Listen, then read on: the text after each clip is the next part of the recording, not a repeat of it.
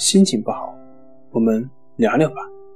关系五分钟等于放松一整天。大家好，我是心理咨询师杨辉，欢迎关注我们的微信公众账号“重塑心灵心理康复中心”，也可以添加微信 s u 零一一二三四五六七八九，了解焦虑的解决办法。今天要分享的作品是。节后如何消除紧张、焦虑的情绪？春节已经结束，很多人心里有着焦虑的情绪，认为有太多的琐碎的事情需要我们去一一计划以及处理。其实，我们首先要学会的是消除焦虑的情绪。那么，我为大家介绍五招缓解焦虑的方法。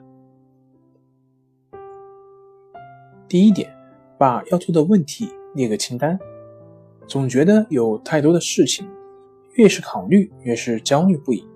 当你找出笔记本，把需要的事情列出一个清单，列完之后才会发现，原来事情并没有想象中的那样没有头绪，也没有想象的那么多。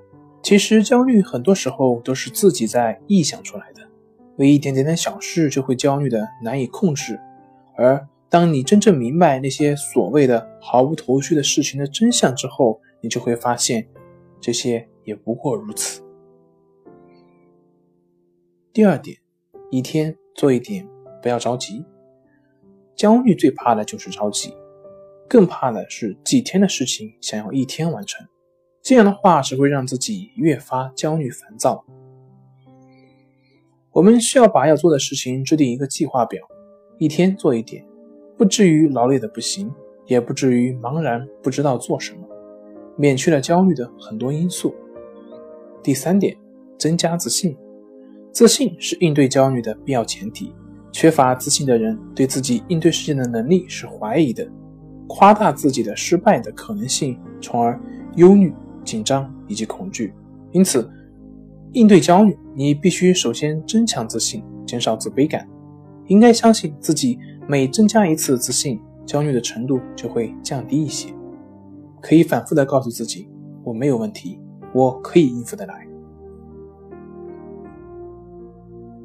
第四点，自我刺激。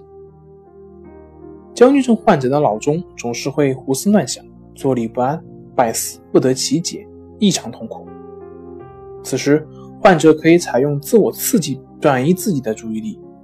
比如在胡思乱想的时候，找一本有趣的、能吸引人的书读，或者从事紧张的体力劳动，忘却痛苦的事情，这样可以打断焦虑的循环。